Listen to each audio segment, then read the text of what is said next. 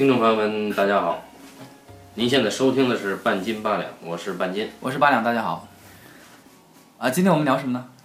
那上一次聊的是泰国版的《白夜行》，然后顺便呢提到了这个一种宣传策略，这个影片的一种宣传策略叫做中国第一部本格推理电影。那么就顺便谈到了日本的两个所谓的推理小说流派：本格派和社会派。然后结尾呢，你给大家留了一个引子。啊，对呀、我觉得其实我们可以，呃，给大家讲讲，或者是聊一个有意思的推理小说。其实没意思，那其实它很火呀。火是很火。呃对，前段时间我在亚马逊上找小说看，说买本书看吧，然后看到了这本小说，本想买，一看价格，我靠，一百六十八，打完折还要好几十块吧，纸质版那个精装版不能不能买 Kindle 这个电子书吗？啊，是大部头的书吧，免费下载。大部头的书拿到书还是感觉还是很棒的。这个书呢，名字也很霸气，叫做《所罗门的宝藏》啊，不对啊，所罗门的伪伪证啊啊，一听名字就很霸气，对吧？所罗门啊啊，所罗门是什么门啊？所罗门是这个，它不是门，哎，所罗门呢是基督教的一个伟大的人物，在历史上。呃，至于是否确有其人，我不不清楚啊，不啊清楚。，总之这这本是智慧的化身。啊，总之这部书叫做《所罗门的伪证》啊，作作者呢是那个呃鼎鼎有名的呃，反正在宣传册上写的是鼎鼎有名的作家，叫做宫部美雪。哎，这个呢就是我们上次提到的流派之一的社会派推理小说的当代代表人物啊，被誉为国民女作家，日本国民女作家啊，呃，宫部美雪。还有另外一个称号呢，呃，叫做松本清张的女儿，对吧？我也不知道为什么她是松本清张的女儿啊。明明一个叫松本，一个叫做宫部。对对对对对，当然她不是私生女啊，她是因为可能是因为她在写社会派小说的影响力啊，包括可能在某一种呃写作的理念上，他被日本的媒体看成或者说认为是继承了日本推理小说社会派推理小说的大家松本清张。对，总之说到这儿，大家就马上明白了，这本呢大部头的名叫《所罗门的伪证》的书啊，它是一本社会派的推理小说。是，那这个书名很霸气啊，所罗门呢，啊，居然用了这个古代这个什么以色列的一任国王的名字啊，被誉为是这个智慧的化身。至于伪证，这个就更容易懂了，伪证就是假证呗。哎，对，第一个，我当时看到这个名字，我得我说第一，它很霸气；第二，我知道所罗门的宝藏，肯定很多人也知道啊。那么所罗门的伪证是什么？历史上有没有这样一个典故呢？没有。这本书一共有一千六百九十二页，和所罗门半毛钱关系都没有。我们来看一看，呃，这位国民女作家在接受采访的时候是怎么说的呢？她这个媒体就问啊，说，哎哎，这个斯密瓦森，哎，说能不能请这个公布女士来说一说这个所罗门伪证，所罗门是谁呢？书里有没有这样一个人呢？你知道日本记者很二啊，我们这个女作者女作家怎么说呢？她说这个，呃，她说她写书啊，呃，一开始呢并没有想给这个起个名字叫所罗门他，承认他确实借用了所罗门的典故，因为这是一个以色列古代的国王，这个圣经里面的雅歌传说是他写的啊。然后这个人呢是智慧的化身，是公正的代表，所以他认为所罗门呢是一个具有象征意义的符号人物。他呢用这个呢来隐喻什么呢？隐喻书中的几个组织，包括学校、警察局、媒体。哎，但是为什么用伪证呢？其实跟伪证本身这个行为没关系，不是像八两刚才说的做假证啊。其实，呃，公布的意思是说，他说最有权力、最有权威、最应该代表智慧公正的机构撒了谎，所以他管它叫所罗门的伪证。哦，一说到这儿，大家马上就会有了兴趣啊。既然说到是跟政府作对，大家都很乐意，对吧？啊，是是吗？谁大家都很乐意，就是跟什么政府啊、警局啊、媒体作对嘛。呃，日本人是这样的哈。啊，那是日本人，我们中国人不这样啊。对对对对对对我们中国人都是良好市民。那么，那日本人都爱这么干，大家就很很好奇啊，他到底干的啥呢？那我觉得就有必要由你来说一说，这个所罗门的伪证到底是个啥？这故事是这样的，简单概括呢，在一所公办的初中部，在一个圣诞节的当天，啊，这个学校呢死了一个学生，这个学生呢是从学校最高的钟楼下面摔下来摔死的。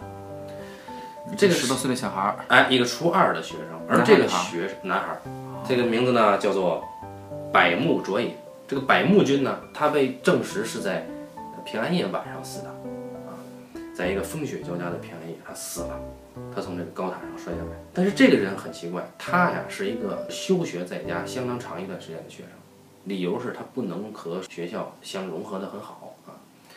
而这个学生呢，其实是一个比较聪明的，但是非常内向的学生，几乎不被大家所注意。直到他死的时候，大家才知道有这么一个人，甚至，来，那这个学生呢，他在休学之前，曾经和这个学校里面恶名昭彰的坏学生三人组发生了一次械斗冲突，大家都没想到如此瘦弱清秀的一个文静少年，居然会挑战三人组。但之后他就不来上学了，他也不跟大家聊天，这个人就没有存在感，而死了。这个事情发生之后呢，校方也好，警察局也好，他们呢就对这件事情做了一些保护啊。后来呢，在这个学生死去这个学生百慕的家长的这个配合下，大家都以这个百慕君自杀为结论，就过去了这个事情。但是很快，学校、警察局和媒体先后收到了三封举报信，一模一样的举报信，说。百慕卓也不是自杀的，在平安夜当晚，我亲眼看见了大出俊次为首的恶人三人帮是把百慕从钟楼上推下去。这三封信都炸了锅了啊！于是学校呢，就和警察局呢，很快就找到了这个匿名信的作者，是一个叫做三宅树里的满脸长青春痘的一个姑娘。大家很快就知道这个姑娘没有看见。她这是一封假的举报信，但是出于保护学生的目的，警察局和校方没有公布这个人的身份。可是媒体有一个人，一个打了鸡血的记者，他一直在跟踪这种学校的教育的这种失败的事件，或者说是向体制挑衅的这么一个记者。那么他呢要把这事情炒大，在炒作的时候。又发生了一件事儿，就这个举报人三宅树里，他的好朋友前井松子被车撞死了。也就是说，由这个举报信引发的又一起惨案，百木卓也是第一个死去的初中生。紧接着，这个前井松子一个大胖姑娘也死了。这个事情越闹越大，越闹越大。于是所有人都认为，就是这三人帮杀害了百木卓也。当然，还有另一派认为百木卓也是自杀。更有一派熟悉百慕卓也的人认为，是百慕卓也心里非常阴暗，他以自己的自杀造成了这个活在世上的人的一种嫌疑的假象，他杀假象，他就想以自己的死来搅起这个社会的波澜。那简直是高智商啊！哎，那么这个初二年级这一班呢，百慕卓也这一班的同学们呢，就在这个浑浑噩噩的混乱状态中升到了初三，面临毕业。这里面有。有一个女主角叫做藤野凉子的美女，她是个剑道部的这个资深社员啊。那这个人呢，正义感爆棚的一个正义少女，她爸是这个刑警。而这个女孩呢，就发现周遭的一切，班上每个同学的心态都受到这个媒体、学校和警察局，包括举报信，包括这个大出军司坏人三人党的这个戕害或者说是不良影响。他呢，就决定我们。既然就是因为这个初三毕业生要写这个毕业作业嘛，那就结业作业，反正每年都要写这个作业。我们今年的作业就是用我们自己的手，用自己的头脑去把这个案件把真相找出来，我们自己成立法庭审判有罪的人，并且让无罪的人得以洗清他们的冤屈。那么他觉得警察、学校都不靠谱，我们要以学生自己的力量，只有我们才明白这些事情。我们应该自己去做，于是就成立了这样一个法庭。在审判的以及搜集这个罪证的过程中，呃，我们就看到了藤野凉子担任的检察官一派和神原和彦担任的这个辩护人一方，斗智斗勇，并且对西方的这个庭审制度进行了深入的学习。于是，在炎热的夏日，这个公办初中部的所有的学生都被调动起了积极性，大家组成了学生的这个评审团，组成了学生的法庭，家长都来旁听，啊，媒体也以某种间接的方式在关注着。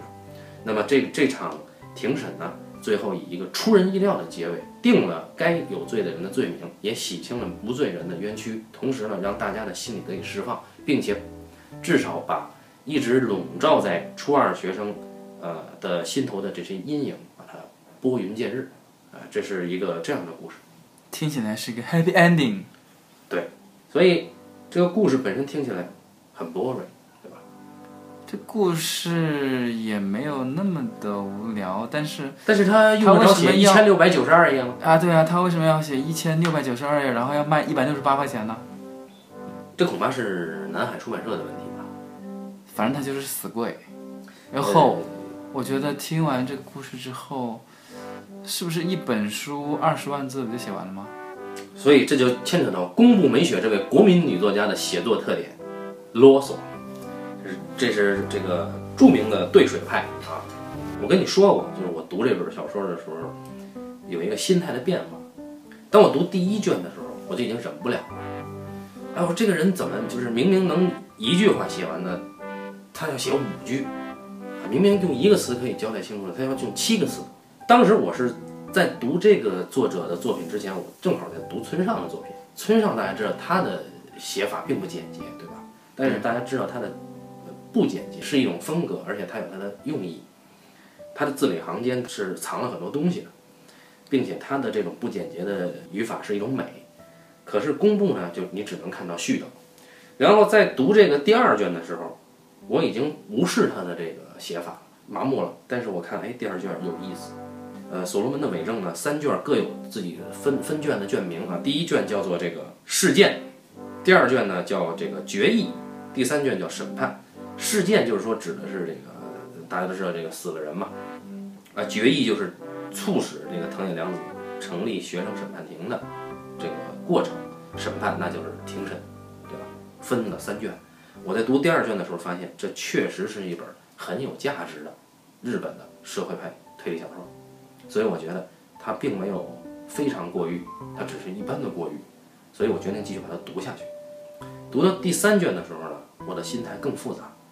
一方面呢，它的写法实在是啰嗦；另外一方面呢，我又觉得，哎，这个呃社会派的推理小说呢，已经变成了一个普法宣传片或者普法宣传册啊，就是如何在初中的学生的这个幼小的心灵里建立起法治意识。那再到最后呢，我就发现这个结局我实在不能忍受。听起来像是一本主旋律的小说啊，呃，这宫部美雪嘛，啊，国民女作家，对吧？国民的必须是主旋律的。对对对那你又说它是一个很有价值的书，对。我就说社会派，上期我们已经旁敲侧击聊到社会派的真谛，对吧？对，或者说，当然我们也没资格说它真是社会派的什么真谛啊，我觉得我还是不好这么说。但是至少我理解社会派应该是以这个推理小说的表层形式包装，实际上要包装的是作者对案件发生的年代的社会背景、经济变化以及国民心态、阶级的更迭或者人心的变异，做的他自己的一个社会史的阐述。而这部作品至少在第二卷和第一卷的后半卷是做到，所以我觉得这是一个比较宝贵的社会派的小说。而我们知道宫部美雪之前，呃，有一部社会派很有名的小说叫做《理由》啊这本我看过。对对对理由啊，这个理由是直木奖获奖作品，对，嗯，也是一个当时非常有名的纯社会派的推理小说。讲的是应该是一九九零年代前后吧，日本泡沫经济结束，然后之前大家买了很多楼房，对吧？买了很多高楼大厦，这会儿这这会儿大家都已经付不起钱了，付不及待款了怎么办呢？他就开始想尽办法，然后这个故事就围绕着在想尽办法，但是又走投无路的一群人当中，故事的开场就是某一天，一家四口被灭门了。后来大家发现，这个每天住在同一屋檐下的所谓一家四口，来自四个不同的家庭，对呀、这他妈是怎么回事？大家一听这个设定，其实还是很有意思，可以去看一看。哎，所以后来就是什么呢？它其实讲了一个社会现象和一个一种社会群体。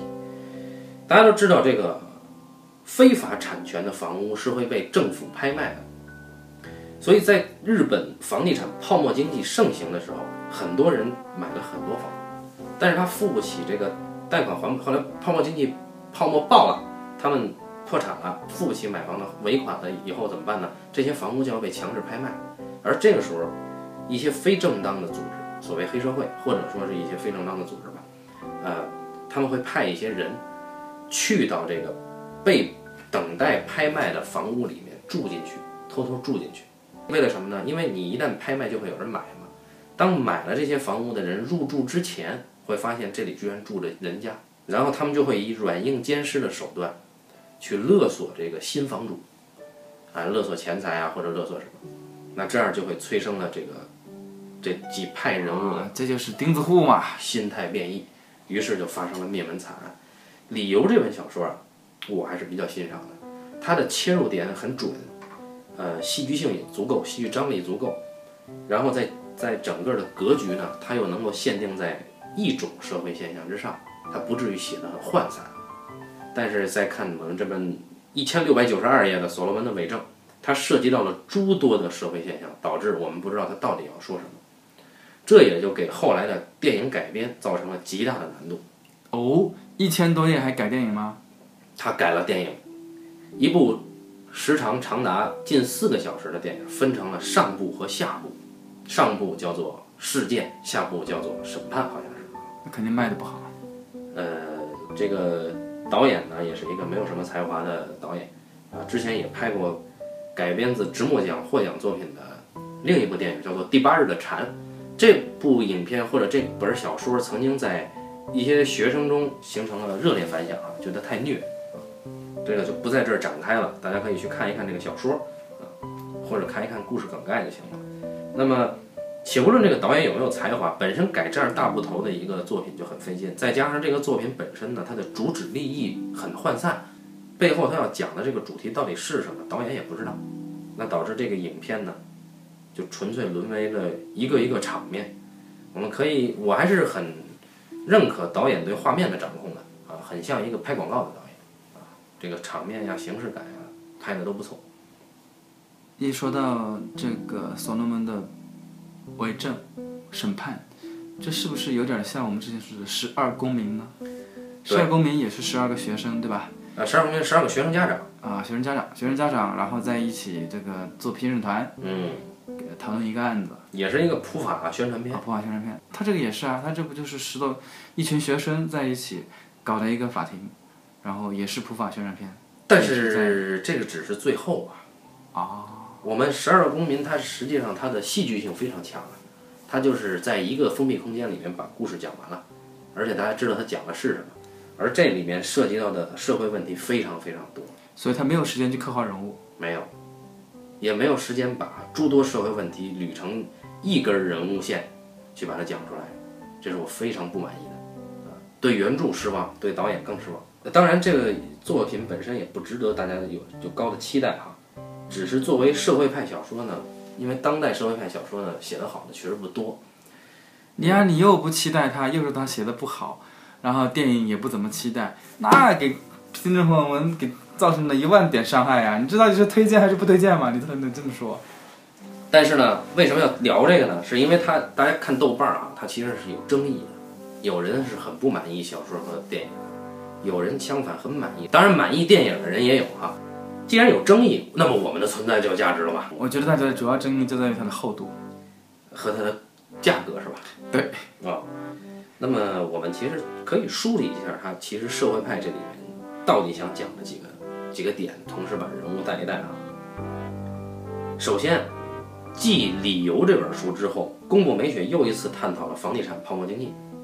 因为大家知道，日本八十年代是经济蹿升嘛，对吧？就跟咱们啊前现在两年一样啊，，对对对，就是日本人民到各世界各地去狂买。啊，这个我们从零八年这个股票一顿涨之后的那个时候，就哎都过过了那一波那个经济危机之后，对，到前两年，就是我们现在的中国人有多可憎，那个时候的日本人就有多可憎，啊，就这个感觉。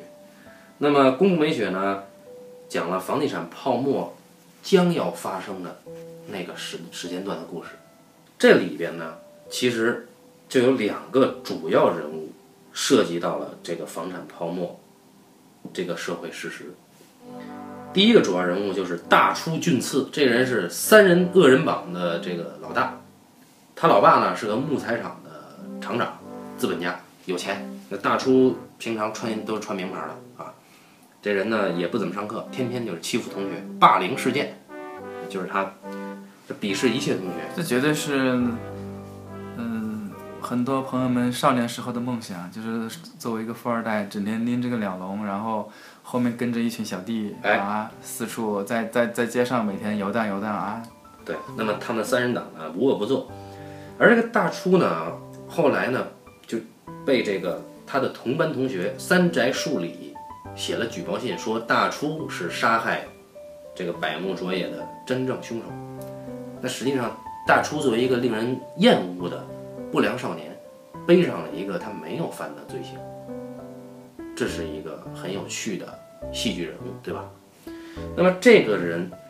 在背上了这个污名的时候，他本来有机会说自己当时的不在场证明，但是这个人很有意思，他不记得当时他在干什么，他对自己的人生完全是放纵到放弃的态度，他懒得出庭作证，他的辩护人比他勤奋得多，他的辩护人助理也比他勤奋得多，但是他就是懒得出庭作证，甚至懒得回忆他当时的不在场证明是什么。后来我们发现。大出俊次他的不在场理由很难说出来，为什么呢？因为这牵扯到了房产泡沫里面的一个现象。当时在日本黑道，或者说这个啊不良组织有一种职业叫做烟火师。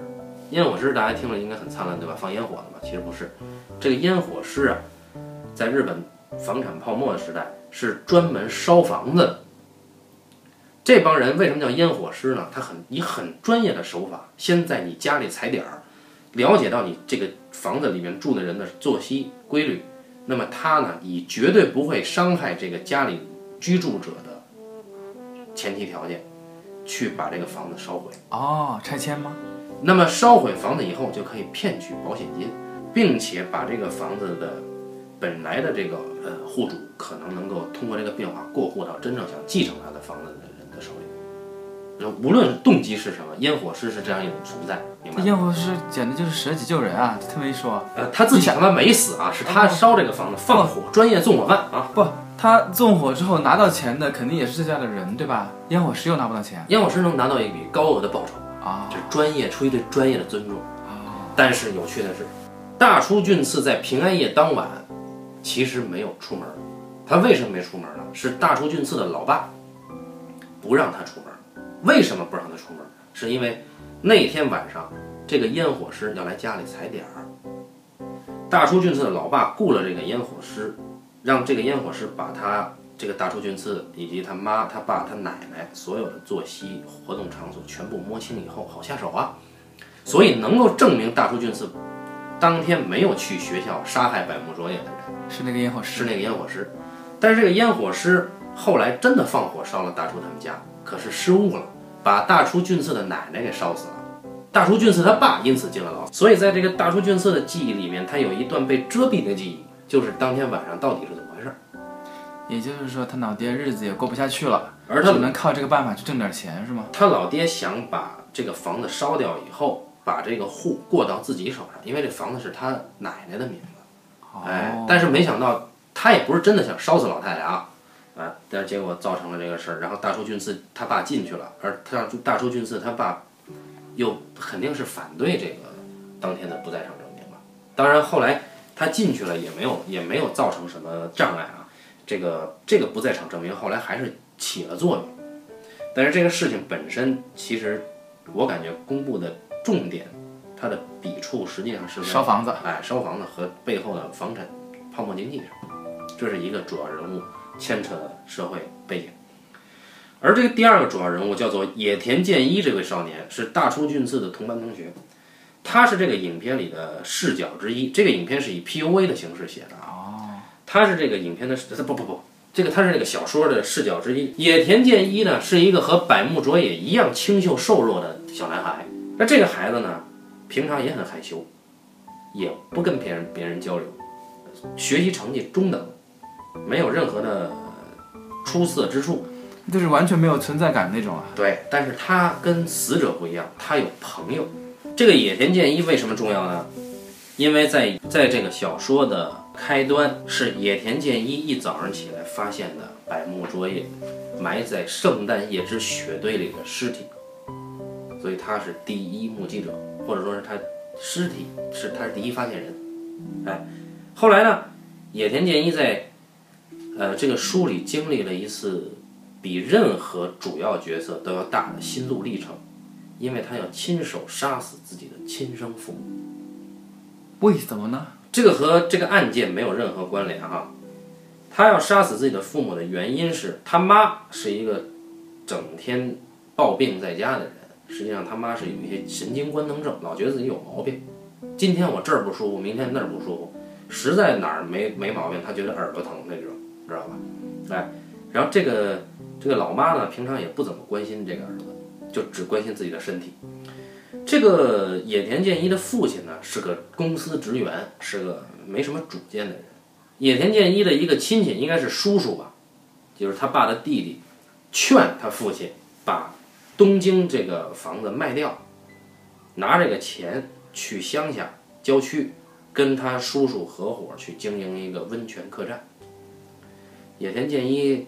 他爸在跟儿子商量这事儿的时候呢，让野田非常的失望。野田说：“你心说你这把年纪了，居然人家说什么你就动心了？你知道你自己能经营好这个客栈吗？”他就对自己的父母极度失望，他就萌生了一种想法：反正我自己也不被关心，而我的父亲又这么衰，我母亲又这么衰，呃，我就不想跟他们在一起，我我要自己走自己的路。于是他就策划了一场完美的。呃，至少他策划出了完美的行凶手法，但是呢，在最后一刻，他犹豫了。他呢，被他的朋友以及我们的另一位主角，就是呃校园审判的发起者藤野凉子给救了。自此呢，这个野田健一发生了转变，他逐渐认识到自己的问题，也逐渐直面自己人性恶的那一面，甚至他开始有担当的帮助藤野凉子成立这个。学生审判庭，后来他就成为了大出俊次的辩护人助理。而这个人，他要杀死父母这个最强的行为，在整个书里面，他是最强的戏剧行为，直接关系到了房产泡沫。所以这又是公布美学埋了一个对那个时候的房产应该还是能卖得很贵吧？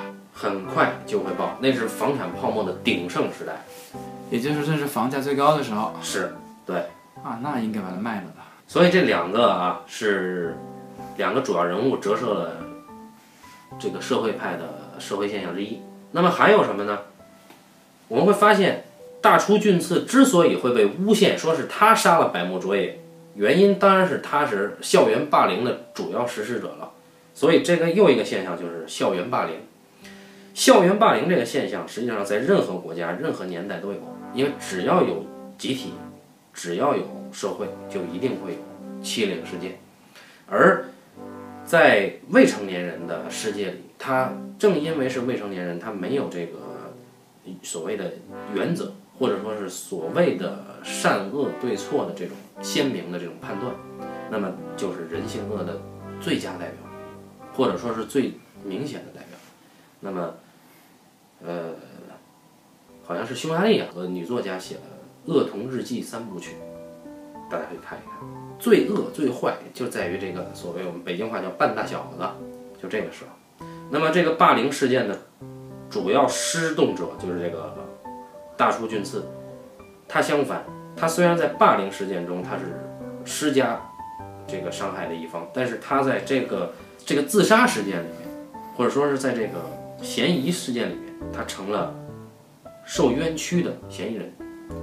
那么，这是霸凌事件里面，把受害者三宅树里，啊，就是因为他是受大出俊次欺负的人，他心里极度阴暗，他只有一个不嫌弃他的朋友，叫前井松子，帮他一起寄出了他写的举报信。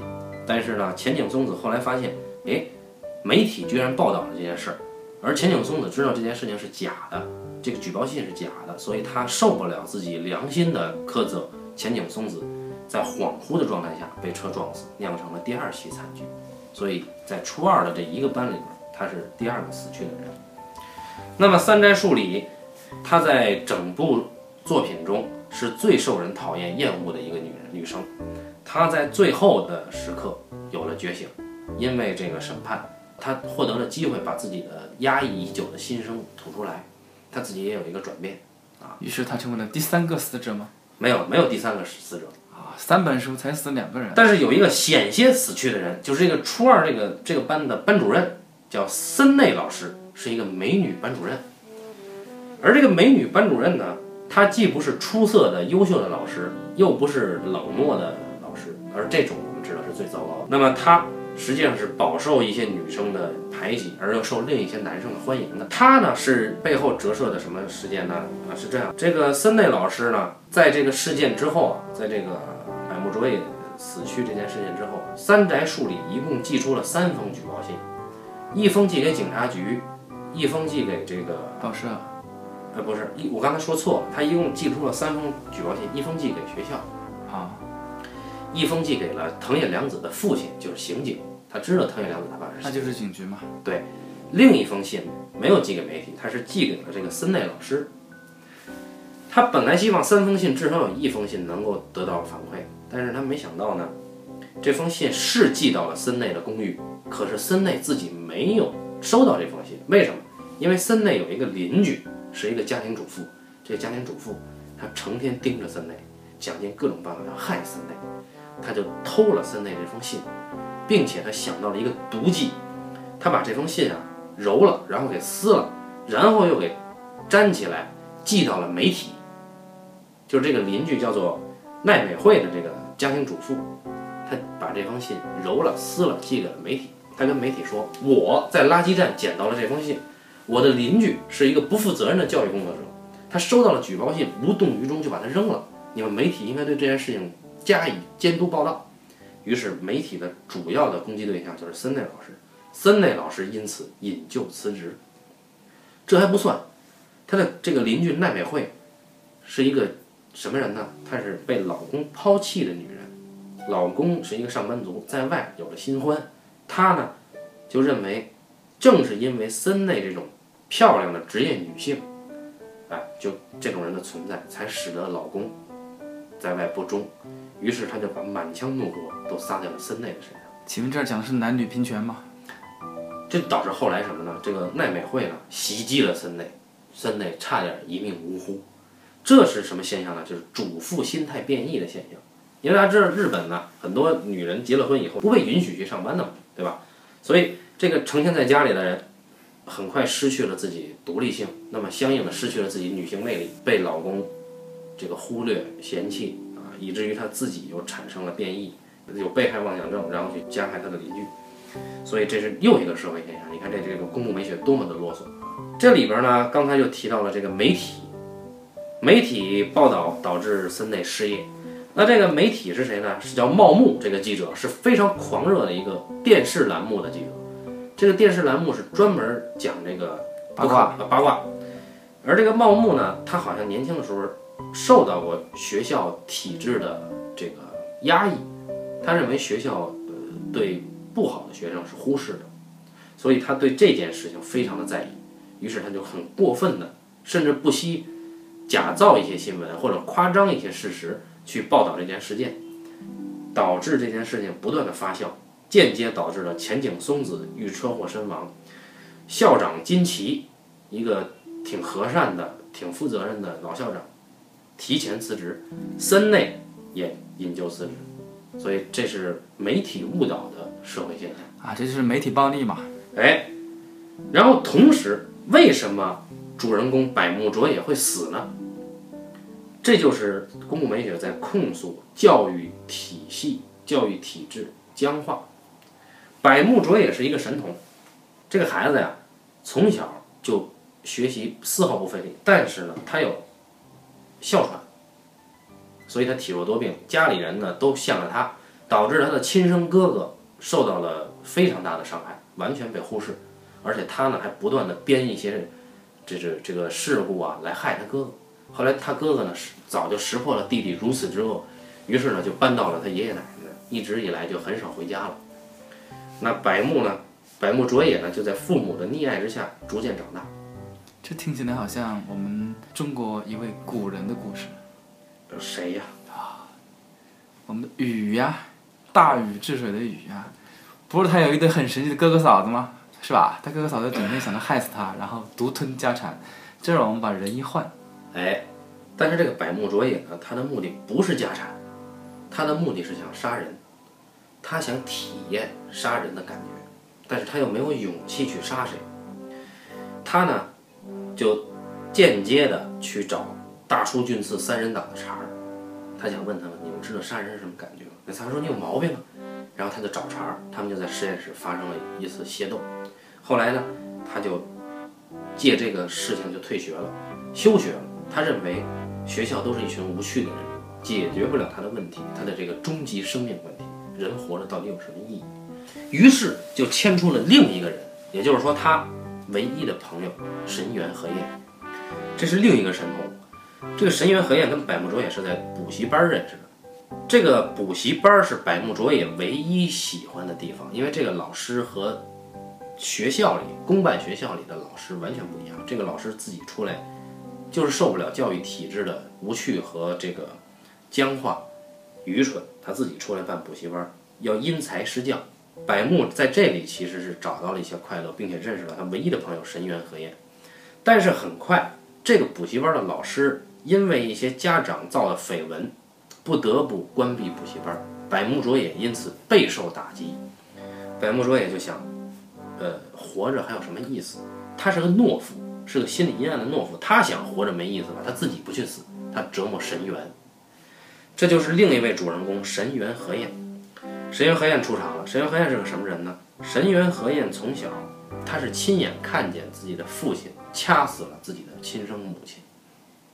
神原和彦他爸是酒精依赖者，他在一次酒后杀死了他妈，同时他父亲自杀。那么神原和彦后来就被一对很有良知并且很和善的夫妇收养了，神原和彦就得到了很好的关爱，健康成长。当然，这个成为他心头永远的阴影了。而百慕卓也永远在用这件事情刺激神原和彦，就说你见过你爸杀了你妈，然后你爸自杀，你活着还有什么意义呢？于是，在圣诞夜这天，百慕卓也以自杀为的威胁，说神原和彦，你跟我做一个游戏，你不做我自杀。神原和彦说，我做，你别死。百慕卓也这是什么游戏呢？百慕卓也让神原和彦去四个地点，这四个地点是神原唯一能够回忆起他和他亲生父母有共同记忆的地方。每去一个地方，要神原和彦给他打个电话，说一说自己内心的感受。等四个地方跑完了，百慕卓也说就问神原和彦问了一些，但是他发现，哎，神原和彦依然是没有什么太太变得太阴郁啊很淡定。啊，呃心里就很不爽。白慕卓也说，呃，今天是什么平安夜？我十一点要约你在我们学校的天台，呃钟楼天台见面，你不来我就死。而神原和彦说，我我我我真的很累，又累又冷又热，我能不能不去？他说你不来我就死。那神原和彦说我去，去了以后，白木呢使出最后的杀手锏，再一次打击神原和彦，说你应该去死啊！说你这样的人将来注定也会掐死你的媳妇儿，然后你自杀嘛啊！但是神原和彦怒了，说我不会这样啊，就类类类似意思啊，说你才是有这个心理问题的人。然后呢，那个百慕说你得陪我，神原和彦说我不陪，百慕就于是就跨过了这个这个防护网，就把身体悬挂在了外面，说你不陪我我就死。神原和彦说你他妈爱死不死，再见。神原和彦就走了。结果第二天，神原和彦获知百慕卓也死了。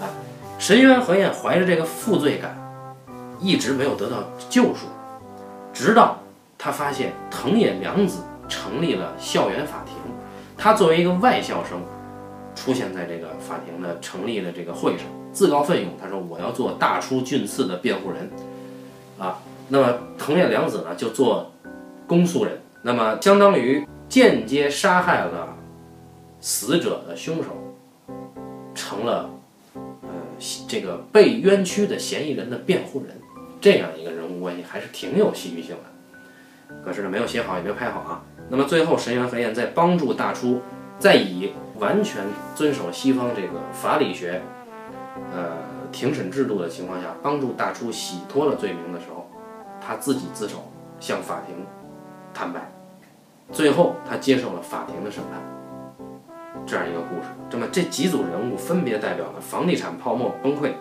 主妇变异、媒体误导、校园霸凌、教育体制僵化等等等等的社会现象。这就是社会派它的可贵之处。我只能说，听完这个故事，大家纷纷开始想，哎，现在的九零后脑子都这么复杂吗？这里面的故事的主人公也就是十五岁左右吧？初二了，对呀、那个是八十年代啊。这个感人的在于呢，这些学生，他真的在非常认真的学习西方的庭审制度，并且这些学生组成了法庭之后，在严格的按照这个制度去执行。我们都知道，日本这个弹丸之地啊，这个民族之所以能强大，是因为定了规矩就去严格的遵守，而不是像我们一样处处都是变通。那么他们在学习这个法治啊庭审制度的过程，确实是一丝不苟的，甚至是有些过激的、过分的认真。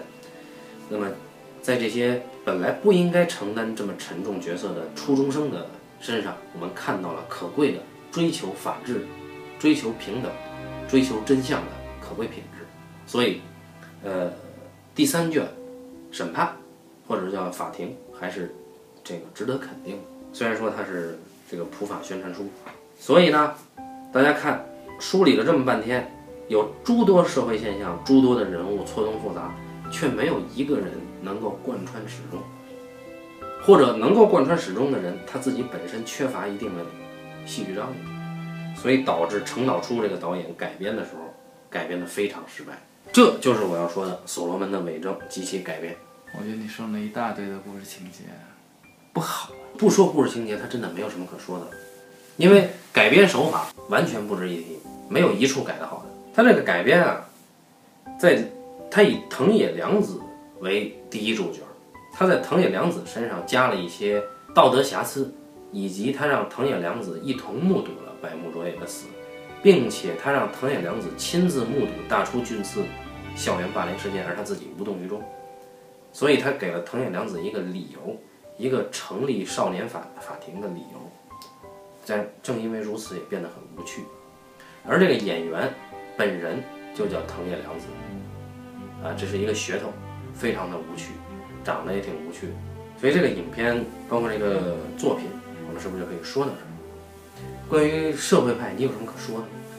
我是这么想的，我听了这个所罗门的为证啊，我总是想把它说成所罗门的宝藏。嗯，这本书之后，这本书的故事，那大家往往会觉得它很无趣，你知道吗？社会派啊，有个很大的问题，社会派总是给人一种很无趣的印象，枯燥沉闷。对，给人一种枯燥沉闷的印象。事实上，呃，你刚刚说了这么多，我倒是能当然能跟得上，很多人是跟不上这样的东西的，就是你刚刚说的这些人物关系，他们的起源，他们的背后的这个背景。